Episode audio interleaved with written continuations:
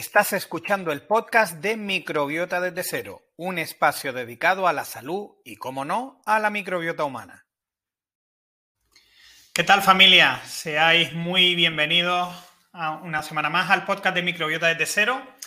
Hoy tengo el placer de compartir unos minutitos en este tercer episodio del podcast con María Asensio, arroba diabetonutri en redes sociales. María es graduada en nutrición humana y dietética por la Universidad de Valladolid también tiene un máster en nutrición deportiva eh, que cursó en la Universidad Católica de Murcia y además se ha especializado sobre todo en diabetes y psiconutrición.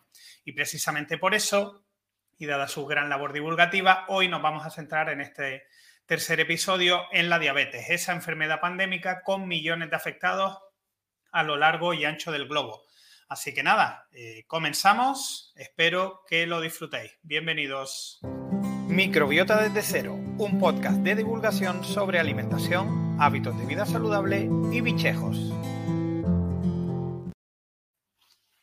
María, muy buena, bienvenida. Hola, buenos días. Muchas gracias. Nada, gracias a ti por acceder a compartir estos minutitos aquí en el podcast de Microbiota desde cero. Como decía en la introducción, nos vamos a centrar sobre todo en diabetes, tanto tendremos un bloque de diabetes tipo 1 eh, y terminaremos con un bloque de diabetes tipo 2, dado sobre todo que entiendo que es una de las enfermedades más prevalentes a día de hoy a escala planetaria, digamos. Sí, es que yo creo que además ahora mismo como que en el telediario, en la tele, nos, eh, nos bombardean con mensajes de que hay mucha diabetes, eh, sobre todo centrada en tipo 2, y a veces también se olvidan de que la tipo 1 también eh, ahora mismo mm, está creciendo, vamos, de manera exponencial. Entonces yo creo que, las dos hay que darle la, importancia que se merecen. Sí, sin duda. Eh, también creo que pasa un poco que a nivel asociativo la diabetes tipo 2 tiene menos peso, también teniendo en cuenta la importancia que tiene la información para familiares y afectados en DT1, eh, pero sí que a nivel social se habla mucho más, obviamente por prevalencia de diabetes tipo 2 Así que nosotros vamos a darle el espacio que se merecen a ambas. Así que vamos a empezar por la de tipo autoinmune, la, diabetes que casi no podemos controlar, digamos, que llega en algún momento de la vida. Mm, desde tu punto de vista y lo que nos dice la ciencia, ¿cuáles son los aspectos principales de la diabetes tipo 1 para que todo el que nos esté escuchando y no la conoce la entienda?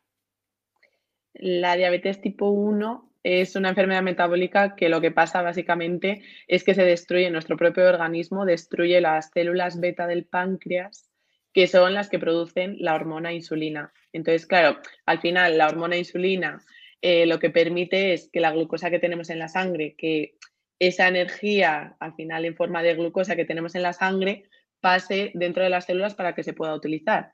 Entonces, claro, si no hay insulina, el problema está en que esa glucosa se acumula en la sangre que es lo típico de la sintomatología de, las tres Ps, de, hacer mucho pipí, de polifagia, poliuria y polidipsia, que, casi todos los pacientes que tienen diabetes tipo 1, o sea, las personas con diabetes tipo 1, cuando debutan, pues eh, lo trasladan así, porque hay mucha, un exceso de glucosa en la sangre, hay una hiperglucemia, porque no puede pasar adentro de las células porque no hay insulina. Entonces, eh, básicamente eso sería a modo resumen lo que es la diabetes tipo 1 al final, pues, ¿por qué aparece? Todavía se sigue investigando.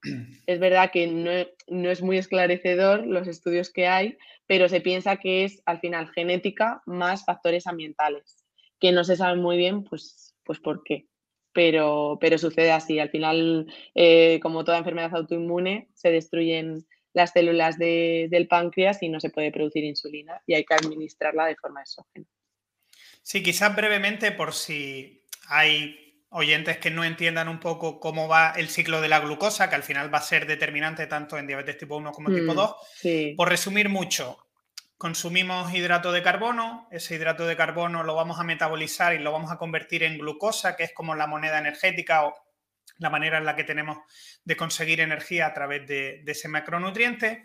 Esa glucosa va a llegar a la sangre y necesita pasar de la sangre pues, a los diferentes órganos o ser utilizada o incluso eh, si nos excedemos puede ser eh, terminar eh, guardándose como triglicérido.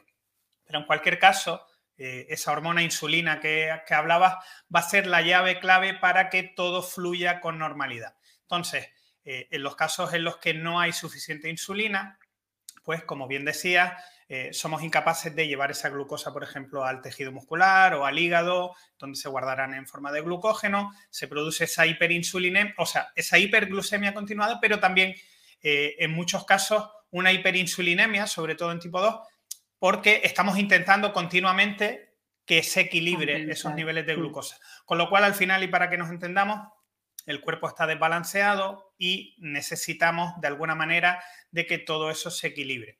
Eh, como bien decías, las 3P es un poco porque somos incapaces, en primer lugar, de tener energía, ¿no? Entonces tenemos hambre constantemente porque por mucho que comamos no conseguimos eh, tener esa energía y después el exceso de, glucosa en la sangre, nuestro cuerpo lo que está intentando es que esos niveles se vuelvan a controlar. Entonces, orinar mucho en un intento de expulsar parte de esa glucosa en la sangre suele ser habitual, ¿no? La verdad que, eh, como siempre, al final hay una lógica fisiológica, valga la redundancia, detrás de toda la sintomatología y para mí es lo más interesante y lo que todo el mundo debería conocer, es decir, las cosas no pasan porque sí. María, sigamos avanzando en DT1. Eh, en muchos casos yo tuve la suerte de, realizar las prácticas en una asociación especializada en diabetes y lo que nos solíamos encontrar es que, claro, cuando eh, se dan los casos diabetes tipo 1 sobre todo suelen ser a edades tempranas. Los familiares de pronto se ven un poco sobrepasados por la información, incluso más que los propios afectados, porque al final un niño, digamos, tiene más margen de adaptarse. Eh, ¿Qué consejos le darías a familiares eh, y afectados en general por la diabetes tipo 1? Yo creo que lo primero de todo sería paciencia porque al final es una situación que no es fácil, entonces yo creo que la comprensión eh, es fundamental, o sea, tanto comprensión con uno mismo si es el que lo está viviendo, como si al final es el familiar, comprensión con su hijo o familiar o, o persona cercana y también consigo mismo entender que va a ser un proceso que no es fácil y yo creo que hay que tener mucha paciencia porque, como yo digo, las personas que tienen diabetes tipo 1 y mm, los que están alrededor y también se ven afectados, eh, van a tener que tener unos conocimientos de nutrición que la población general ni siquiera tiene. Entonces, tener mucha paciencia yo creo que es un poco, un poco la base. Y luego también acudir a, a profesionales que, estén bien cualificados. Yo creo que la sanidad pública, por un lado, te, permite el acceso a un equipo médico, a una enfermera educadora en diabetes, a un endocrino, que al final te facilitan mucho las cosas y el entender, sobre todo, pues conceptos de nutrición y conceptos de, de las nuevas tecnologías y de la patología en sí. Pero luego, si por ese lado vemos que, tenemos más dudas y que necesitamos otro apoyo del tipo, por ejemplo, psicológico o nutricional, yo creo que no pasa nada por pedir ayuda y por acudir a otros profesionales para que, para que nos puedan ayudar. Yo creo que eso sería como un poco así los consejos que yo daría.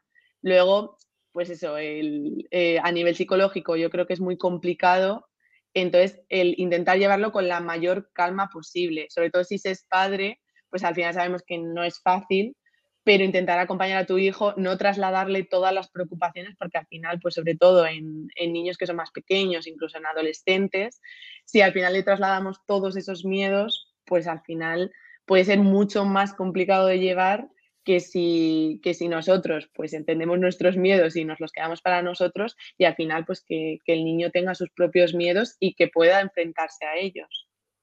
Totalmente. No sé qué piensas tú.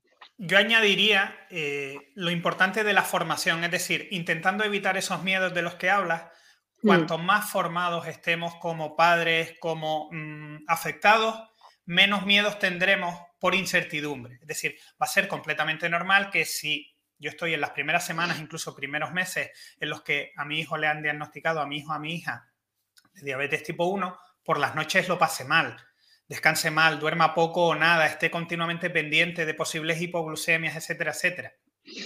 Eso se irá paliando con el tiempo, pero sobre todo también con la formación y también sabiendo que hoy en día, por suerte, eh, la tecnología está avanzando a pasos agigantados y en diabetes tipo 1 se está notando muchísimo ese avance en forma de eh, bombas, de medidores, de glucosa continua, etcétera, etcétera. Es decir, que entre la formación en nutrición, en aspectos psicológicos y sobre todo en aspectos fisiológicos también de la propia patología, unido a que poquito a poco van teniendo más herramientas, yo creo que eh, podemos tener, digamos, eh, como una visión un poco más positiva de lo que va a ser la gestión de esa mm. patología que a día de hoy es de por vida, prácticamente para el 100% de la población.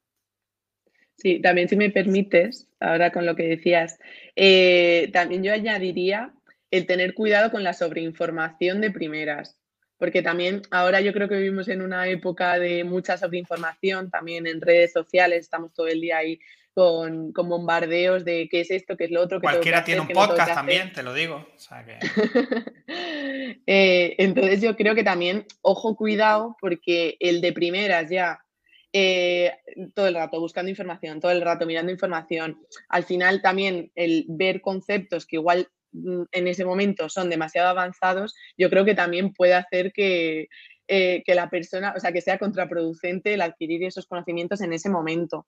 Entonces yo creo que es, pues sí, o sea, hay que estar formado, pero también entender que las formaciones, al final, tanto eh, si eres paciente como si eres eh, pues paciente experto, como si eres profesional, yo creo que tienen que ir pues poco a poco, o sea, desde la base, desde conceptos básicos hasta luego pues conceptos avanzados y para poder extrapolarlos tanto al, niño como, como si es el caso de que lo estás viviendo tú. Totalmente de acuerdo. Eh, voy a aprovechar porque hemos dicho que en líneas generales suelen darse la diabetes tipo 1 en niños, pero hay un tipo de diabetes que se denomina LADA, eh, de la que hablamos muy brevemente, para que la gente lo sepa básicamente, y es que esa diabetes puede estar latente, esos problemas, digamos, de autoinmunidad pueden estar ahí, y por algún momento estresante, algún fármaco, es decir, algún factor desencadenante, que como bien decías al principio, casi nunca podemos saber cuál es, de pronto a lo mejor con 30, 35 o 40 años mm. Podemos eh, encontrarnos ante una diabetes tipo 1. Exactamente. La LADA al final es, es, un poco pues lo que has dicho tú, aparece pues cuando ya somos adultos, que mm, yo creo que la media suele estar en 30, 35, bueno, 25, 35 diríamos, y de repente pues, pues ocurre lo mismo que la diabetes, como definimos la diabetes tipo 1, que al final es autoinmunidad y se destruyen las células beta, pero es como más progresivo, es como algo pues que ha estado latente y de repente pues se desencadena. Em, claro, eh, no es lo mismo que en una diabetes tipo 1 normalmente, aunque sí que a veces hay un periodo en el que se necesita menos, menos insulina, que se llama eh, la luna de miel, em, sí que es verdad que en la LADA es como una luna de miel mucho más paulatina y mucho más lenta. ¿Qué quiere decir esto? Pues que al principio incluso a veces no se necesita pauta de insulina, porque hay mucha sensibilidad a esa insulina en ese momento. Entonces, como mucho más paulatino y, las necesidades pues son mucho más bajas. Al final las unidades de insulina, si se tiene insulina, van a ser muy pocas. Y entonces es como más paulatino hasta que llega el momento en el que sí, las necesidades son como una persona con diabetes tipo 1. Yo tengo en mi entorno cercano a un buen amigo, fíjate qué curiosidad, un buen amigo es eh, mm. diabético desde pequeño, de toda la vida, y su hermano mayor, creo que le diagnosticaron LADA con en torno a los 40, 30 y muchos, 40. Y por suerte, con todo el aprendizaje del hermano pequeño, pues el hermano mayor la está llevando fantásticamente bien. De hecho, el otro día eh, estábamos juntos y me enseñaban con mucho orgullo, pues el tiempo que pasan en rango, 90 y tantos por ciento, es decir, eh, una diabetes súper bien gestionada. Y aprovecho esto para indicar a todos los familiares, a todos los afectados, que para mí por lo menos, dentro de, oye, que muchos lo verán como una desgracia el tener una patología que es para toda la vida. Pero, y tendremos tiempo de hablarlo después, la calidad de vida del diabético tipo 1 por esa obligatoriedad de cuidarse suele ser bastante mejor que la de las personas con diabetes tipo 2, precisamente por, mm, entre otros, el que nos faltan, digamos, las sensaciones diarias, el que es esa, esa enfermedad que se dice eh, que es silenciosa, ¿no? Que van pasando las cosas y nosotros no nos damos cuenta. Así que yo, desde aquí, un mensaje positivo a todos los familiares y afectados de diabetes tipo 1, que por lo menos, si hacemos las cosas bien, vamos a tener una calidad de vida excelente y mayor que la de la mayoría de la población, tenga o no tenga patología. Mm. Sí, yo creo que al final, o sea, cuidarnos deberíamos cuidarnos todos, tanto tengas patología, una patología o no la tengas, pero sí que es verdad que parece que cuando tienes diabetes tipo 1 sobre todo, como al final estás observando un parámetro, un valor todo el tiempo, pues claro, parece que te tienes que cuidar más. Cuando yo siempre a mis pacientes les digo, a ver, todos nos tenemos que cuidar. La diferencia que tú tienes que estar formado en una, en una serie de tipos de cosas y sabes, tienes que saber gestionar pues ciertas, ciertos alimentos o ciertas cosas y tienes que tener unos conocimientos que igual pues una persona de a pie no. Pero yo creo que una persona que debute con lo que tú comentabas de tu amigo, si debutas de diabetes tipo 1 y ya llevas una alimentación saludable y haces ejercicio, va a ser mucho más fácil aprender esos conocimientos porque va a ser simplemente aprenderlos y aplicarlos que una persona que pues viene de unos hábitos que no son saludables, porque al final primero es corregir esos hábitos y luego es aprender, porque, porque si no va a ser imposible y va a ser mucho más difícil de gestionar. Totalmente. María, entremos en materia. Aspectos nutricionales en DT1. Hay que empezar por, el, por las raciones, ¿no? Control de raciones, que va a ser lo que marque la necesidad de esa insulina exógena que necesitamos. Un poco sin, entrar en detalle, ¿qué es el, tema de las... Háblanos un poco del tema de las raciones. Vale, eh, como tú has dicho eh, antes, eh, al final la diabetes tipo 1 está muy centrada en el macronutriente hidratos de carbono. Sabemos que hay tres nutrientes, que serían hidratos de carbono, grasas y proteína. En este caso, sobre todo, que bueno, más tarde hablaremos seguramente de, la grasa y la proteína, pero ahora la dejamos aparte, y sobre, sobre todo estaría centrado en ese hidrato de carbono, que lo que pasa es que al consumir un alimento que tiene hidrato de carbono, en el cuerpo se metaboliza y llega a ser pues esa molécula que hemos dicho, esa unidad energética eh, para las células y para el cuerpo, que es la glucosa. Entonces es lo que nosotros vemos cuando consumimos ese alimento con hidratos de carbono que nos sube o, eh, sube o se estabiliza, pero hace que se modifique la glucemia de las personas con, diabetes tipo 1. Eh, ¿Qué es lo que pasa cuando nosotros nos administramos insulina de forma exógena y consumimos hidratos de carbono? Que hay que contar para saber cuánta insulina hay que administrarse. Es decir, eh, partimos de la base de que una ración serían 10 gramos de hidrato de carbono, por lo menos en la, mayor parte de Europa. Sí que es verdad que en, América son 15 gramos de hidrato de carbono, pero bueno, en este caso serían 10 gramos de hidrato de carbono. Entonces, cada unidad de insulina van a corresponder con esos 10 gramos de hidrato de carbono. ¿Cómo puedo saber cuántos gramos de hidrato de carbono tiene un alimento o, lo que, o un plato que me voy a comer, pues hay unas tablas maravillosas en, internet de la Fundación de Diabetes de España, que las ha hecho Serafín Murillo, y que son muy fáciles y tú buscas el alimento y te ponen pues las raciones de hidrato de carbono. Entonces, un poco el protocolo a seguir sería, cojo, imagínate, pues alimento con, primero identificar que tiene hidratos de carbono, yo creo que sería la base. Cojo, yo qué sé, una patata, por ejemplo, cojo el peso, la peso, vale, pues son 200 gramos de patata. Me voy a las tablitas, vale, pues voy a ver cuánto tiene una ración de, hidratos de carbono, que son 10 gramos. Vale, pues tiene 60. Pues entonces, si tengo 200, hacer una regla de 3. Si 10 gramos, es decir, una ración de hidratos de carbono son 60 gramos de patata, pues si tengo 200 gramos de patata, X. Y así pues se calcularía. Y eh, ha sonado como igual un poco complicado, pero al final obviamente luego también el, ojo eh, se hace y nos falta que siempre se pese, siempre se mida y ya vamos, estos son dos raciones, estos son cuatro raciones, esto ya eh, las personas con diabetes tipo 1 eh, lo hacen mucho más sencillo, al final es observar y, y la experiencia pues lo da todo. Pues fíjate que para mí este conocimiento que es absolutamente básico en diabetes tipo 1, pero que no se fomenta en diabetes tipo 2 insulino dependiente, cambiaría por mucho las cosas porque muchos de los pacientes con diabetes tipo 2 no son capaces de entender que no es lo mismo tomarte una paella que una pechuga de pollo con ensalada o unos huevos revueltos, no tiene nada que ver. Sin embargo, en muchas ocasiones, y esto es histórico, las pautas de insulina para los pacientes de diabetes tipo 2 son estables en el tiempo. Los almuerzos tantas, las cenas tantas y los desayunos tantos, lo cual no tiene ningún sentido y obviamente hace que casi que cualquier paciente con diabetes tipo 2 termine empeorando su situación porque el desequilibrio a nivel tanto de glucosa como de insulina es constante a lo largo de su vida. Mm. Sí, yo creo que ahí tenemos como un contra que, también afecta a las personas. Yo creo que con tanto diabetes tipo 1 como tipo 2, em, porque en la seguridad social todavía a ver, se está cambiando, pero todavía se dan esas pautas de, dietas o menús mm, muy altos en hidratos de carbono, que es que ni siquiera yo lo recomendaría para una persona de, a pie, o sea, no sé que, que, hagas mucho ejercicio o que hagas ejercicio, pero para una persona que es sedentaria o para una persona que casi no hace deporte, Mm, poner 60% de hidratos de carbono me parece un poco inútil. Y lo que tú comentas, al final el decir, tienes que tomar seis raciones en la comida y seis raciones en la cena, es como, me parece pues exactamente lo que, lo que tú dices. Un poco el, cavar una tumba sobre, sobre esa persona. Al final, eh, pues yo creo que se puede volver un poco en contra. Vale, eh, tema para mí un poquito polémico. Índice glucémico. Tiene su importancia, obviamente, pero bueno, háblame del índice glucémico y después te planteo una disyuntiva que tengo. vale.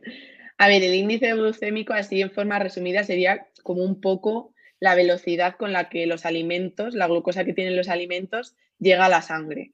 Desde que consumimos ese alimento hasta que llega a nuestra sangre y se absorbe. Eso sería el concepto de índice glucémico. Em, si quieres, hazme la pregunta y luego... Claro, porque ahora hablaremos de la carga glucémica y un poco concatenan, ¿no?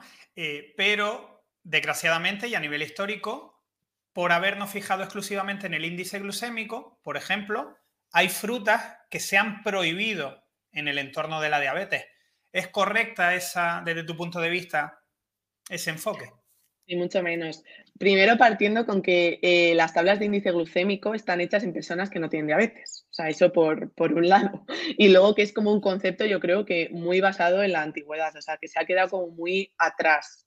Em, al final no podemos eh, reducir todo a índice glucémico, a cómo afecta, porque al final es como, pues coger, no sé, una pastilla de azúcar y a ver cuánto tarda en llegar a la sangre. Al final la fruta no podemos reducirla eso, o sea, la fruta tiene muchas otras cosas que son beneficiosas para el cuerpo y no podemos reducirla a, mm, vale, pues me llega a esta velocidad y ya está, porque no se ha tenido en cuenta ni con qué se ha consumido esa fruta, si se ha tomado, yo qué sé, con un puñado de frutos secos o yo qué sé, en el caso de otros alimentos, si por ejemplo una calabaza se ha consumido con eh, una grasa y una proteína, por ejemplo, o sea, los platos, cómo se ha consumido esos platos y luego el alimento en sí, qué otras cosas tiene. Entonces yo creo que no, no se puede reducir una fruta o prohibir una fruta a ese concepto para nada. con lo cual, podemos decir, antes de hablar de carga glucémica, que en unas cantidades adecuadas no hay ninguna fruta prohibida en diabetes. No existe ninguna fruta prohibida. Yo creo que el secreto estaría en saber gestionarlas. Hay personas que les cuesta más gestionar unas, entonces habría que ver igual alguna estrategia para poder gestionarlas mejor y luego pues eh, otras personas pues les cuesta más gestionar otras. Entonces, al final prohibidas no hay ninguna. Claro. Y de hecho esto puede inducir error el fijarnos exclusivamente en el índice glucémico, porque por ejemplo, los cereales, ¿no? O el arroz o la patata, es decir, alimentos muy densos en hidrato de carbono por cada 100 gramos, no tienen índices tan altos, pero eh, el impacto sobre la glucemia a medio y largo plazo es muchísimo mayor, pero nunca se ha puesto el foco ahí porque esos índices eran más bajitos. Exactamente. Eh, a ver, al final yo creo que también eh, a veces nos quedamos con lo que, con lo que queremos y queremos como conceptos o como cosas muy mágicas. Entonces, yo creo que se ha explotado el concepto de índice glucémico y le han dado más bombo del que realmente yo creo que tiene. Al final es un concepto que yo creo que puede ser interesante conocerlo, pero que tampoco es tenerlo presente todo el tiempo y que sea la palabra de Dios, ni mucho menos. Claro. Y por suerte evolucionamos y llegamos al concepto de carga glucémica que pues tiene en cuenta más factores que simplemente esa velocidad eh, con la cual metabolizamos y convertimos en glucosa los alimentos, ¿no? Sí, al final es tener en cuenta la cantidad de hidratos que tiene el alimento, que es un poco lo que estábamos hablando, es lo que tú dices, no podemos comparar una sandía que tiene 90% agua con un, yo que sé, un plato de arroz que es todo hidratos de carbono. Al final no se puede comparar, aunque el índice glucémico incluso sea mayor en la sandía pero es que tampoco nos vamos a comer la misma cantidad de sandía que de arroz y tampoco tiene la misma cantidad de hidratos de carbono un trozo de sandía que el arroz. Entonces yo creo que, que es un gran descubrimiento el concepto de carga glucémica porque eso al final tiene en cuenta la cantidad de hidratos de carbono que tiene ese alimento y no solo ese índice glucémico. Tiene en cuenta las dos cosas para un poco hacernos a la idea. Yo creo que la carga glucémica básicamente es ese impacto que tiene el alimento sobre nuestra glucemia. Entonces yo creo que está muy bien más interesante. Claro. Claro, porque al final lo que estamos buscando, eh, que creo que tampoco lo hemos, lo hemos nombrado así, eh, nosotros tenemos como seres humanos unos niveles óptimos de glucosa, tanto por abajo como por arriba. Entonces, si estuviéramos por debajo de esos niveles, hablaríamos de hipoglucemia y en casos de niveles muy bajos, hipoglucemia severa y por arriba de hiperglucemia. Entonces, en una persona sin patologías asociadas a la diabetes, líneas generales, vamos a estar siempre en esos niveles, nuestro cuerpo tiene la capacidad de equilibrarlos. Sin embargo, en diabetes, pues vamos a tener una tendencia a salirnos por arriba o por abajo, sobre todo en diabetes tipo 1, donde no tenemos capacidad de generar insulina. Entonces, como bien decíamos, si nos fijamos solo en el índice glucémico, podríamos pensar en picos continuamente muy acusados y menos en mesetas. Sin embargo, cuando se tiene en cuenta la cantidad de hidrato por cada 100 gramos, es decir, si hay agua, si hay fibra, si hay masticación, un montón de, de puntos que van a tener impacto en el metabolismo completo de ese alimento, pues normalmente vamos a tender a que sea más fácil estar en esos niveles óptimos de, insulina, bueno, de glucosa en sangre, perdón. Exactamente. Yo creo que, es importante entender todos los conceptos para poder aplicarlos. No nos podemos quedar al final con, un solo concepto y, y, aplicarlo a todo. Al final hay que, como tú decías al principio, Em, adquirir formación de todo para poder aplicarla completamente a nosotros, bueno, en este caso a las personas que tienen diabetes. Y creo que uno de los conceptos que ha llegado en los últimos años, porque poco se ha hablado de las famosas unidades grasa-proteína, eh, también vienen a ayudarnos en este sentido. Es decir, ya tampoco nos podemos quedar exclusivamente con la carga glucémica, porque como adelantabas antes, cuando yo realizo una comida, dependiendo de, eh, digamos, la mezcla de alimentos, de macronutrientes que pueda tener, eso también va a impactar en el metabolismo y no solo los niveles esperados, eh, digamos, de hidrato, de glucosa, etcétera, etcétera. Claro, a veces pasa que, que, las personas que tienen diabetes no entienden que se van a comer fuera y luego se tiran igual tres días en hiperglucemia. Y además, durante esa comida igual están en valores mm, normales, incluso en hipoglucemia, pero luego empieza a subir, empieza a subir, empieza a subir paulatinamente y esa hiperglucemia de 200, 300 se, mantiene duradera en el tiempo. Y eso es un poco eh, por este nuevo concepto eh, que, se ha, que se ha descubierto, bueno, se ha descubierto hace bastante, pero, pero sí que como que se ha dado más bombo ahora en los últimos años, que es la unidad grasa-proteína, que básicamente eh, es que como la digestión de las grasas y las proteínas es más lenta, al final lo que pasa con estas comidas que son muy contundentes y contienen mucha grasa y mucha proteína es que esa grasa y esa proteína al final se termina metabolizando y convirtiendo en glucosa y por eso hace ese pico que hace una hiperglucemia, pero como se va absorbiendo muy lentamente, pues eh, termina en esa hiperglucemia constante que puede durar pues eh, hasta incluso días. Sí, además a corto plazo puede hacer que tengamos la tendencia de eh, pincharnos o de mm, tener menos insulina de la que realmente deberíamos si tuviéramos en cuenta esas unidades extra en relación a lo que estás indicando. Se suele hablar mucho en este sentido de eh, elaboraciones como las migas o la pizza. O sea, comer migas y de pronto, mm. pues esa noche pues voy a estar por encima seguro, mi cuerpo no va a poder controlar. Es imposible, digamos, eh, ser capaz de saber exactamente cómo pautarnos correctamente la insulina ese día porque puede salir por cualquier lado. A ver, es complicado, es complicado. Mm, yo siempre digo que, a ver, eh, está muy bien adquirir los, conceptos y, conocerlos y saberlo para luego poder aplicar, pero es verdad que cuando, cuando se sale a comer fuera, pues todo es mucho más difícil. O sea, no es lo mismo hacer tú las migas, porque igual sí que puedes hacer tus cálculos ahí un poco más o menos y atinar, que, irte a comer fuera o, y que te sirvan unas migas o yo qué sé, o, que otro cocine esas migas o que haga una pizza o, esas cosas que igual es, más complicado de controlar. Perfecto. Y para ir cerrando este bloque de diabetes tipo 1, hablamos de otros aspectos de estilo de vida que van a tener importancia. Por un lado, actividad física y sobre todo aquí creo que sería importante, siempre es importante romper con un tabú porque ha habido mucho miedo a la práctica de actividad física por ese riesgo de hipoglucemias percibido y dentro de, pues lo que decíamos, ¿no? De un, de un conocimiento más o menos normal del funcionamiento del cuerpo, no deberíamos tener miedo a practicar actividad física, todo lo contrario, ¿no? Claro, al final em, lo que suele pasar es que hay miedo a esas hipoglucemias y además como que da la sensación de... Las personas eh, que tienen diabetes tipo 1 siempre tienen la sensación de que, ¿por qué voy a hacer deporte ¿para qué me sirve si luego me va a dar una hipoglucemia y la tengo que compensar con un zumo, con un gel de glucosa o con unas pastillas de glucosa? Entonces, como, entonces, ¿para qué? Y claro, es como, a mí me da mucha rabia porque digo, a ver, eh, que el deporte no solo se hace para bajar peso o, o yo qué sé, para gastar calorías. O sea, al final también es porque es salud para el cuerpo. Entonces, tampoco lo podemos reducir todo a eso. Yo entiendo ese miedo porque, porque al final pues se pasa mal, entonces entiendo ese miedo a esas hipoglucemias, pero yo creo que, se pueden gestionar. Al final es aprender, como todo eh, de lo que estamos hablando, al final es aprender.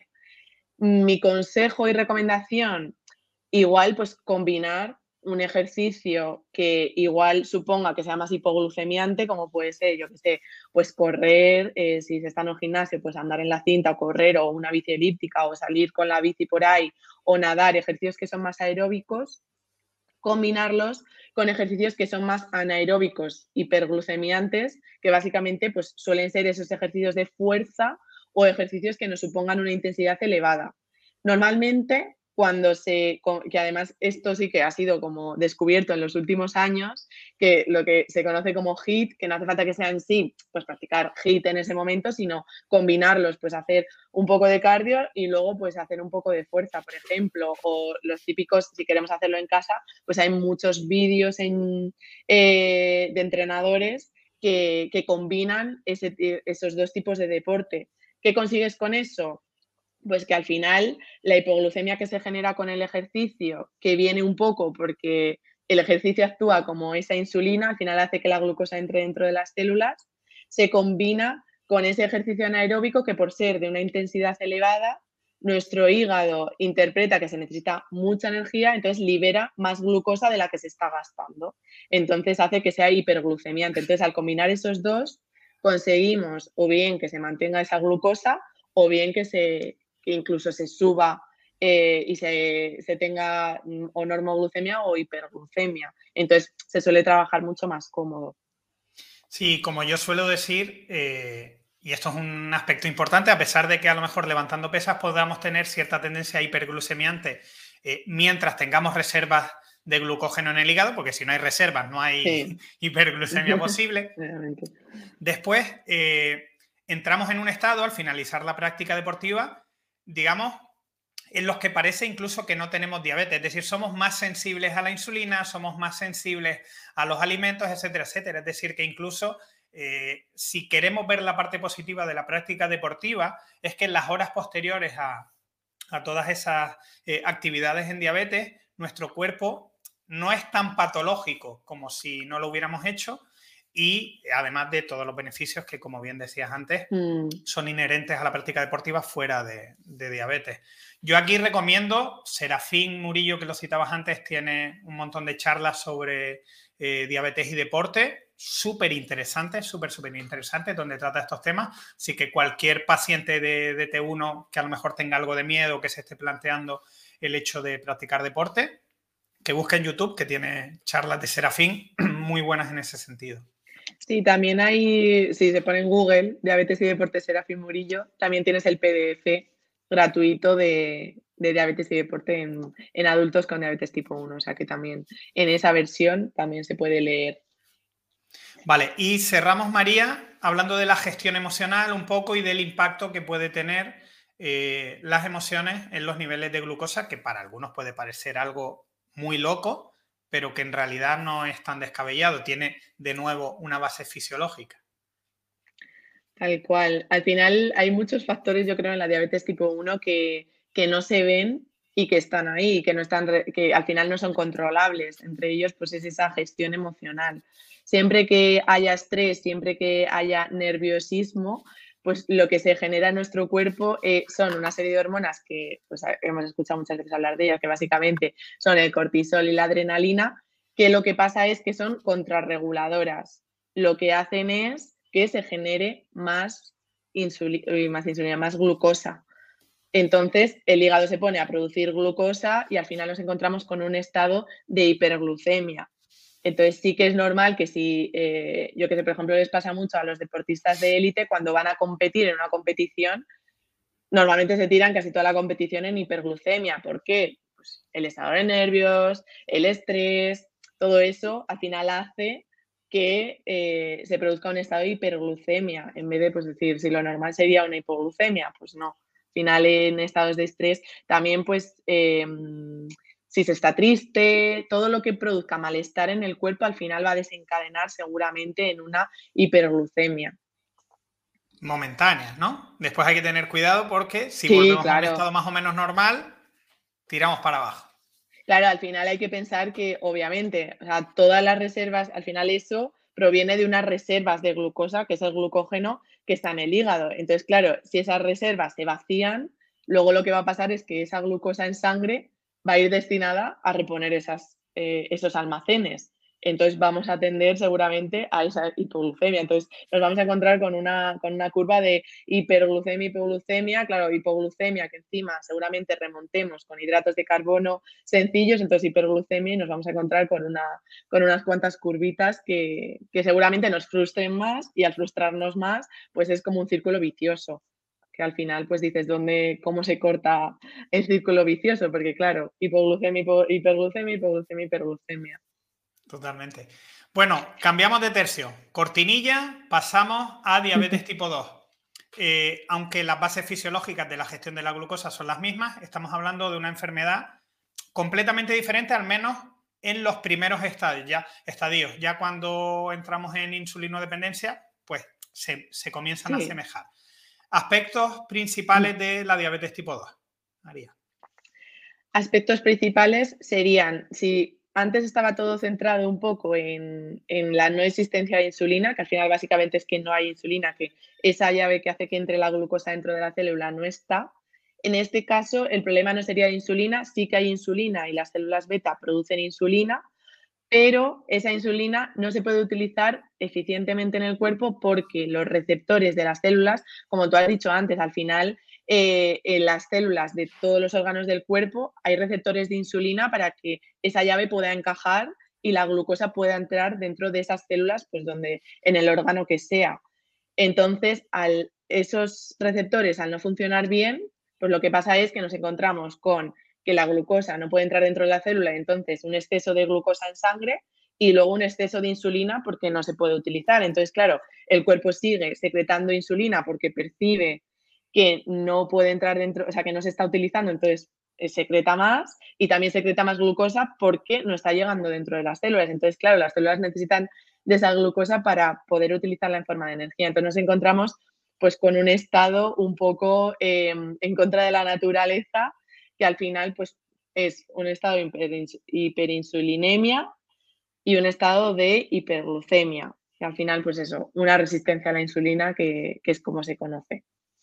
Claro, ese es el concepto clave, resistencia a la insulina, que por suerte cada año que pasa escuchamos más hablar de él, hay más divulgadores y digamos que quizás esté entrando en las casas, por suerte, eh, y para mí uno de los aspectos claves que normalmente no se hablan o se hablan muy poco es que, aunque creo que te lo iba a comentar después, pero bueno, ya lo podemos meter, es reversible la resistencia a la insulina, es decir, que eh, en contra de lo que pasa en diabetes tipo 1, que desgraciadamente a día de hoy no tenemos manera de revertir la patología, en diabetes tipo 2, sobre todo en las primeras fases, en las fases tempranas, somos capaces de volver a un estado en el que podamos gestionar correctamente la glucosa pero es algo que no se suele, de lo que no se suele hablar y menos en salud pública.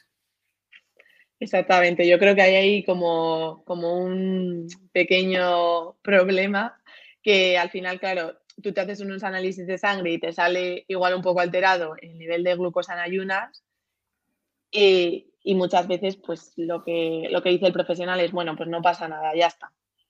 Punto. No pasa nada, es normal. Y cuando va avanzando y esos niveles ya, pues se ve la, la hemoglobina glucosilada, se ve que está alterada, que está bastante alta la hemoglobina glucosilada, al final es pues esa media de normalmente tres meses de glucemias. Entonces, si se ve alterada, pues significa que algo pasa en el cuerpo. Y esa glucosa en ayunas, pues cada vez va siendo mayor, mayor, mayor, mayor. Yo creo que ahí ya es cuando te dicen, ojo, eh, y aparece el término de mm, prediabetes. Cuidado que hay algo de prediabetes. Y entonces, claro, ahí sí que te dicen, oye, tienes que cambiar tus hábitos. Y ahí se queda. Entonces, claro, la persona es como, bueno, no se suele dar mayor importancia es cuando podemos escuchar, que eso pasaba mucho, no sé si sigue pasando, muchas personas que dicen, tengo un poco de azúcar. ¿no? Ese mm, concepto de tengo un poco de azúcar, eh, caballero, usted ya tiene prediabetes, es decir, mm, caballero, señora, eh, si sigue por ese camino, o quizás esté ya en un proceso mm. diabético en el cual necesita comenzar a controlar eh, esos niveles de glucosa en sangre, porque si no a la larga, y creo que va a ser interesante primero que hablemos, eh, un poquito más en profundidad de la hemoglobina glicosilada para que entendamos todos por qué es ese parámetro importante y qué significa lo que mide, que para mí es la clave para entender sobre todo las patologías asociadas a, diabetes.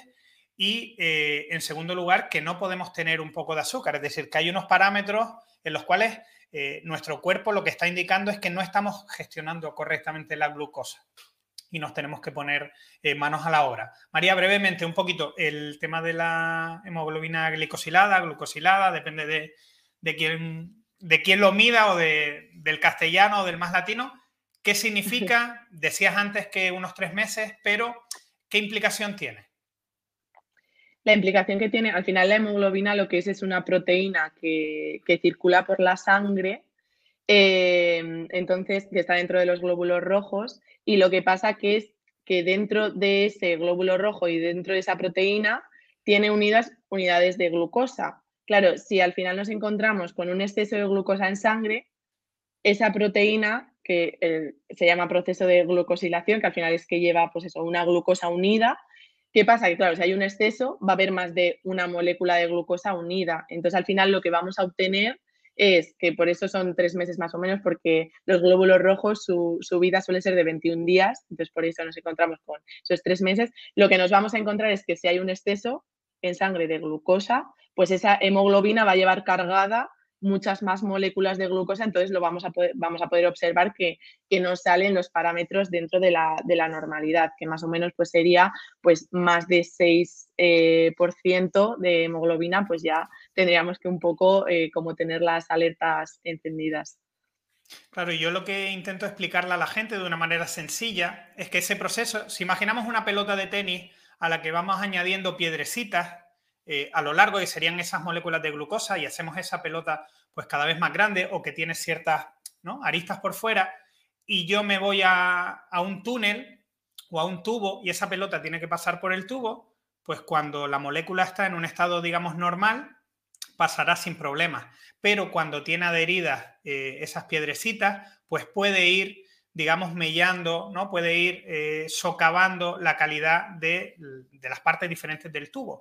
Con lo cual, a la larga, y ahí vienen los problemas asociados, podemos tener roturas arteriales, de microvénulas, microarterias, ya llegan los problemas de diabético, problemas oculares, etcétera, etcétera. Y tienen una lógica, precisamente por eso, porque, digamos, tenemos moléculas más grandes de las que nuestro cuerpo eh, es capaz de asumir aparte de las que se pueden ir juntando, adhiriendo a las paredes, problemas de aterosclerosis, etcétera, etcétera. Es decir, ¿por qué es tan interesante el tema de la hemoglobina glicosilada? Porque lo que nos está indicando es que mi cuerpo se está deteriorando. Si yo estoy por encima de esos niveles, mi cuerpo se está deteriorando aunque yo no lo esté notando. De nuevo, eh, aluda a lo que decíamos al principio.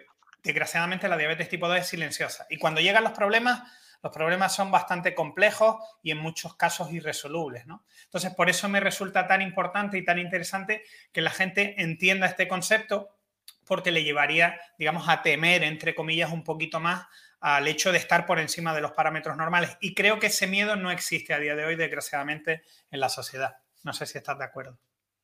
Sí, totalmente. Yo creo que no, no se da como la importancia que tiene, ah, porque además es que lo que tú comentabas antes, es que es, es una patología que si cambias tus hábitos antes de llegar a más, es reversible. Entonces, yo creo que debería de, de, darse la importancia que tiene, sobre todo al principio, de cuando te dicen, oye, mira, te ha salido la glucosa en ayunas alterada. Ya ahí uno se tendría que poner las pilas y decir, mira, pues adiós sedentarismo, voy a cambiar eh, mis hábitos en general de vida y voy a intentar llevar una alimentación saludable. Yo creo que es ahí donde tendríamos que hacer el cambio y no cuando ya pues estamos con, muchas de las comorbilidades que, que, como tú has nombrado, tiene la diabetes tipo 2, porque claro, ahí ya pues la calidad de vida ha bajado mucho. Entonces, pudiendo mejorar tu calidad de vida y, al final el, no tener una patología que, sea crónica, yo creo que va a ser muy importante.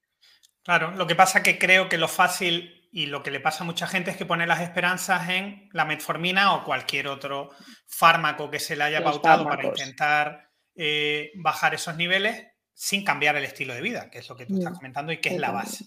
Con lo cual, los fármacos, mm. es que creo que no hay ningún fármaco mágico. Que yo sepa, los fármacos no curan por sí solos. Entonces, eh, o se cambia el chip, o se cambia la mentalidad, o iremos eh, paulatinamente progresando hacia la insulinodependencia, desgraciadamente. Y ahí sí que creo que cuando hay insulinodependencia ya es bastante complicado revertir sí, eh, no, diabetes tipo 2. Ya al revertirla. Yo creo que también es importante el cómo lo traslada el profesional sanitario. Yo creo que es muy importante el cómo se le dice al paciente. O sea, al final, pues ponerle un poco en contexto. No solo porque hay veces que yo tengo la sensación que es como, vale, pues te vas a tener que empezar a tomar esta medicación y ya está.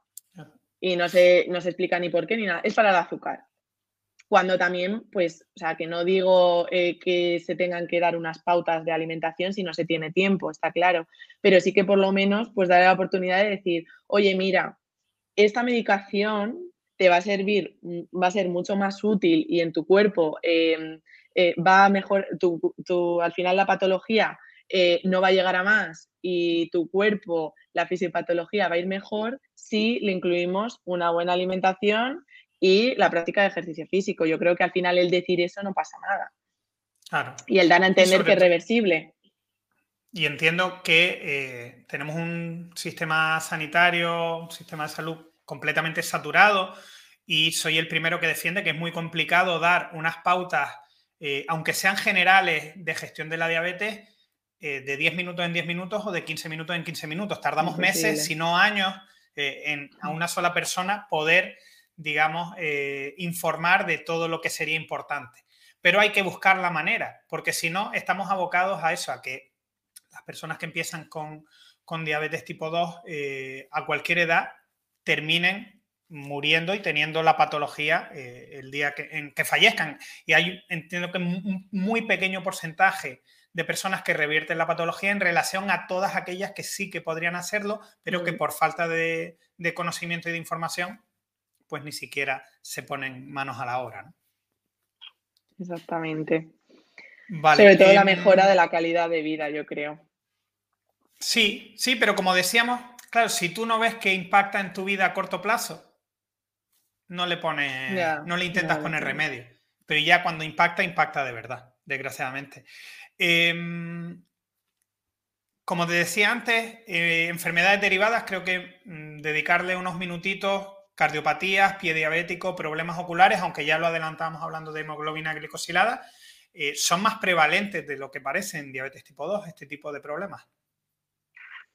Sí, al final mm, yo creo que obviamente al estar en un estado en el que el cuerpo no es capaz de gestionar esa glucemia, al final un estado de hiperglucemia, pues es lo que tú has comentado antes, al final pues toda esa glucosa que esté constantemente eh, elevada en la sangre, pues no es saludable para ninguno de los, de los órganos. Al final, pues obviamente, pues por ejemplo, el riñón, que suele ser el que filtra, pues ¿qué es lo que pasa? Que se daña. Eh, lo que decías del pie diabético, al final es, en las extremidades lo que pasa es que se va acumulando esa glucosa, se forman cristales y puede terminar hasta incluso en tener que amputar pues dedos de las manos, dedos de los pies, porque se engangrenan porque se acumula toda ese, al final es azúcar, entonces eh, se forman esos cristalitos y al final pues no queda otra que, amputar. Y un poco las cardiopatías yo creo que las has explicado muy bien antes, que al final pues es esa glucosa que se deposita en las venas y hace que lo mismo, al final al formarse esos cristales de, eh, de azúcar, de glucosa, pues hace que la sangre pues circule eh, con mucho más impedimento, que no circule de una manera que circularía si, no estuviese esa glucosa depositada. Entonces, al final son, pues todo, eh, consecuencias negativas, yo creo que en absolutamente todos los órganos. Al final, eh, bueno, se me, me he saltado la, también la neuropatía diabética a nivel ocular, pues un poco lo mismo. Al final, esos cristalitos pues van a hacer que cada vez pierdas más visión. Entonces, pues a todos los niveles. Pero bueno, creo que ha quedado bastante bien explicado. Yo quería terminar con un mensaje positivo, tanto en DT1 como en DT2. Ya hemos lanzado algunos a lo largo de estos minutitos, pero te, dejo la palabra, tiro la pelotita, la dejo en tu tejado y si quieres, mensaje positivo en diabetes tipo 1, mensaje positivo en diabetes tipo 2. Mensaje positivo en diabetes tipo 1, eh, yo creo que al final es tener una buena, todo se reduce, es algo complicado, ¿eh? o sea, tampoco quiero decir, quiero reducir la que es algo sencillo, ni mucho menos, pero al final mm, yo creo que, que todo se reduciría a una buena alimentación, una pauta de ejercicio físico y saber gestionarlo, aprender a gestionarlo. Igual que aprendes a gestionar cuando debutas con diabetes tipo 1, a contar hidratos de carbono, a cuando salgo por ahí, cuántas unidades me tengo que poner, cómo me lo tengo que poner, al final cosas que son muy complicadas, pues es lo mismo cuando quieres intentar hacer deporte o cuando quieres llevar una alimentación saludable. Es más, va a ser mucho más fácil de gestionar por todo lo que hemos comentado a lo largo del podcast. Entonces, yo animo a todas esas personas a que no se desmotiven, que entiendan que no es algo sencillo y también pues que si necesitan apoyo por parte de otros profesionales, ya sea a nivel psicológico o nutricional, pues que pidan ayuda, que no pasa nada por pedir ayuda y que no se esperen a, estar, frustrados, a estar colapsados para pedir esa ayuda. Es un poco lo que diría en diabetes tipo 1. Y en diabetes tipo 2, em, primero, yo creo que también hay como mucha tortura a nivel psicológico de que es mi culpa, por mi culpa, por mi culpa, yo soy el culpable de que haya pasado esto. Al final, lo que haya pasado antes, pues ya ha pasado y no se puede cambiar. Entonces, lo importante es pues, que se ponga punto y final y que se empiecen a cambiar hábitos en el momento, pues en este momento, si están escuchando este podcast, pues que se empiecen a cambiar hábitos, que nunca es tarde. Y lo mismo, que la alimentación y que el ejercicio es muy importante. Entonces, al final son pequeños tips y al final es llevar una alimentación saludable y hacer un poquillo de deporte. Y si necesitan ayuda también, pues a la hora de saber gestionarlo, pues también que pueden pedir ayuda ya sea pues a nivel profesional o, a nivel eh, personal, si es más pues de cara a apoyo psicológico o de otro tipo. Totalmente de acuerdo.